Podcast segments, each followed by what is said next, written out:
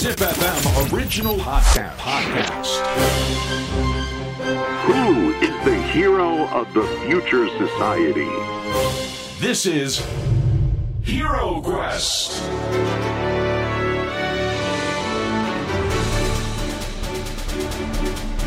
ヒーロークエストナビゲーターの杉原杏里です皆さんよろしくお願いいたします、えー私杉原杏里はですね株式会社 RDS という会社を経営してまして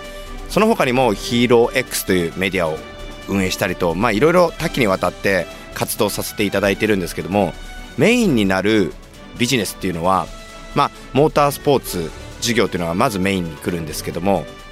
例えば2019年から2021年までは F1 のスクーデリアルファタウリと、えオフィシャルパートナー契約をして F1 の世界に入ってみたりあとはロボットですね。巨大なロボット僕ら作っていてメガボッツっていうシリコンバレーで生まれたロボットなんですけど皆さんご存知ですかね？多分ご存知の方は YouTube とかで巨大な5メーター級のロボット同士が戦うロボット見たことあると思うんですがそれのアメリカ側のメガボッツを僕ら保有していましてそのロボットを通じてですね今後は防災とかをやっていきたいなとか思っていたりその他にもモータースポーツで得られたテクノロジーを僕たちは様々な分野に移行していきたいなと思っていましてその一つの分野が福祉とか医療の分野です。一体どういうことなのかっていうとですねまあ簡単なところでいくともう時速30キロ出る車椅子。もうもはやこれ車椅子じゃないってみんなに突っ込まれるんですけどもなんで車椅子が時速30出しちゃダメなんだと。モビリティだったら面白いじゃないですか。原付も30キロですよね。でそういう意味でまあこれはまだ公道走れないんですけども今こういうのをテストしたりとかあと2013年にグッドデザインの金賞をいただいたドライカーボン松葉杖っていうのがあるんですがこちらは今まで松葉杖って市場に出ている松葉杖ってほとんどがレンタルユーザーを想定してるんですよ。一体どういうことかっていうとまあ3ヶ月とか長くても半年ぐらい使う方をターゲットにした松葉杖で一生涯使う可能性のある方たちに対してのプロダクトとしてはまだまだ市場として成熟していなかったと。イメージでいくとですね毎日車乗るのにレンタカーを乗る感じ？全然所有欲満たされないですよね。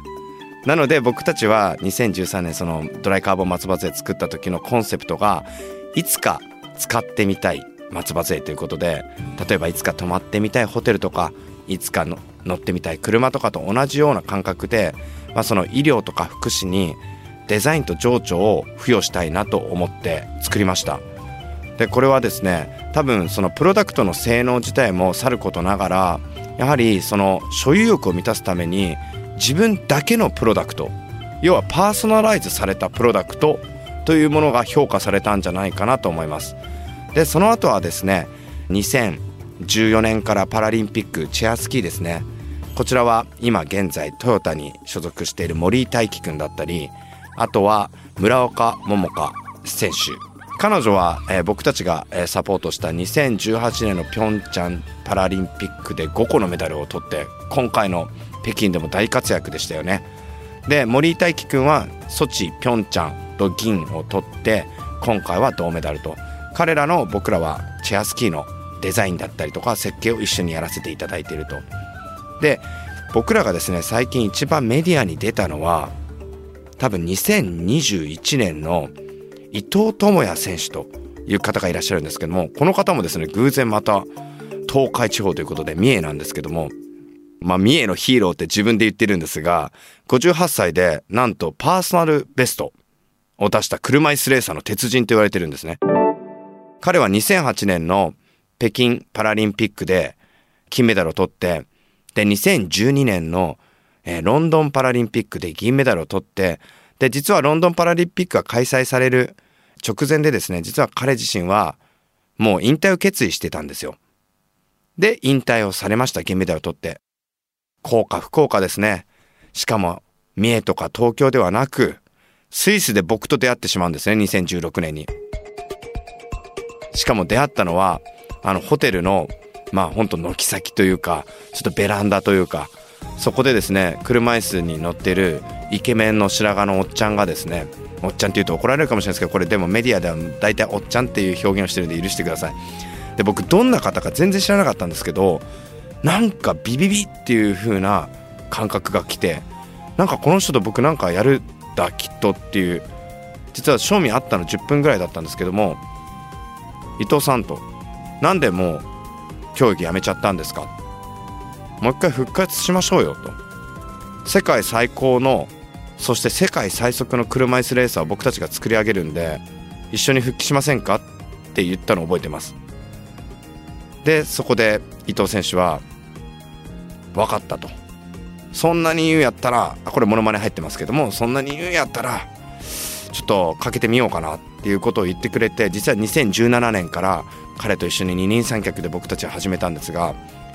普通車椅子レーサーとかまあいろんなプロダクトを作る時って彼はもう金メダリストですからね。彼が今まで以前使っていた車椅子をまあちょっと材料を変えてみたりとかデザインをちょっとかっこよくしてみたりとかっていうのが普通の入り口だと思うんですけども実は僕たち全然違うアプローチしました。実際車椅子レーサーを開発し始めたのは開発が始まってから1年半後なんですよ。何をしていたかっていうと僕ら仮説を立てたんですね。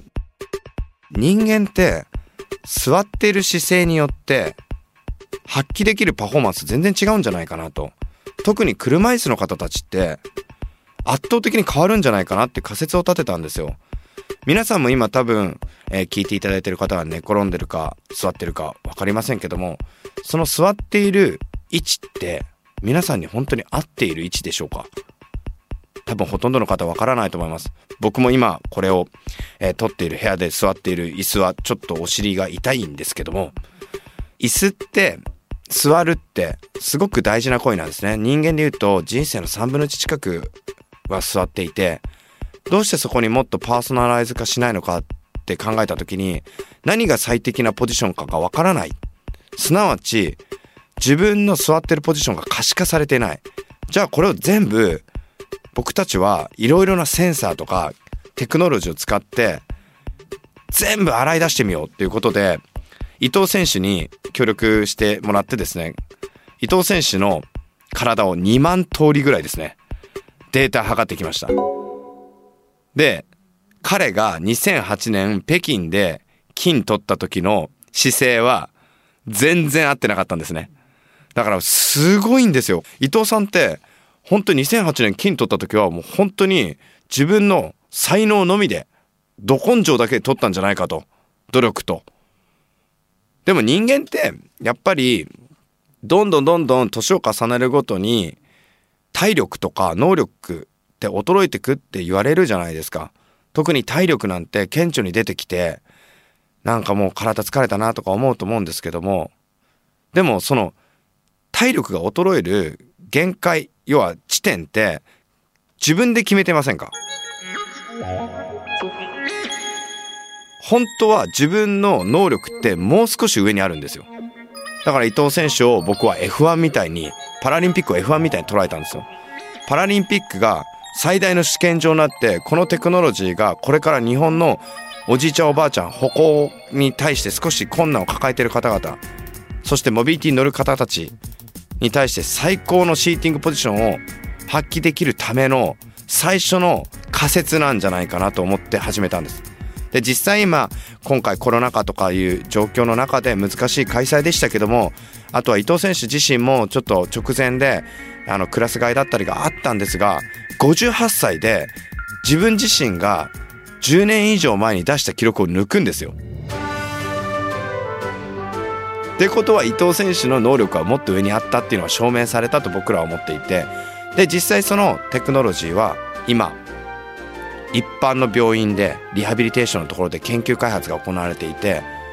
今年中には皆さんのところに実装されていくんではないかなと思います。っていうのを僕らはあの RDS で長々となりましたけどもやっているんですよね。でよく聞かれます。杉原さんって何の会社やってるんですかって。もうちょっと見失ってます。だって皆さん ZIPFM でナビゲーター始めたんですよ。目指してる未来何なのかわからないんですけどもただ僕がやりたいのはワクワクする未来。その未来を多くの人たちと共有し作っていきたい。そんなことをですね常々考えながらやっていて今回はこの ZIPFM で。社会課題ってやっぱ皆さんの周りにたくさんあるじゃないですか。でもそれをどうやって吸い上げていくかっていうのもすごく大事なので皆さんぜひ社会課題を皆さんの困ってることぜひちょっとシェアしてもらえませんかね。そしたらそのシェアしていただいた内容で僕らはみんなでそのスペシャリストだったりプロフェッショナルだったりもう今だったら交わってはいないんだけども A さん B さん C さんという方たちが交わったらすごい面白いケミカルリアクションができたりなんかそういうものを皆さんと一緒にやっていきたいなと思ってます。なのでヒーロークエストは未来の社会をデザインしさまざまなヒーローをお迎えしそしてそのヒーローはこのプログラムを聞いてくれている皆さん一人一人もヒーローとして未来の社会を一緒にデザインしていきたい。デザインというものを本来持っている講義な意味で皆さんと一緒にクリエイトしていきたいと思っています。ヒーロークエスト近日中に本編プログラムを配信します。一緒に未来を作る冒険の旅に出かけましょう。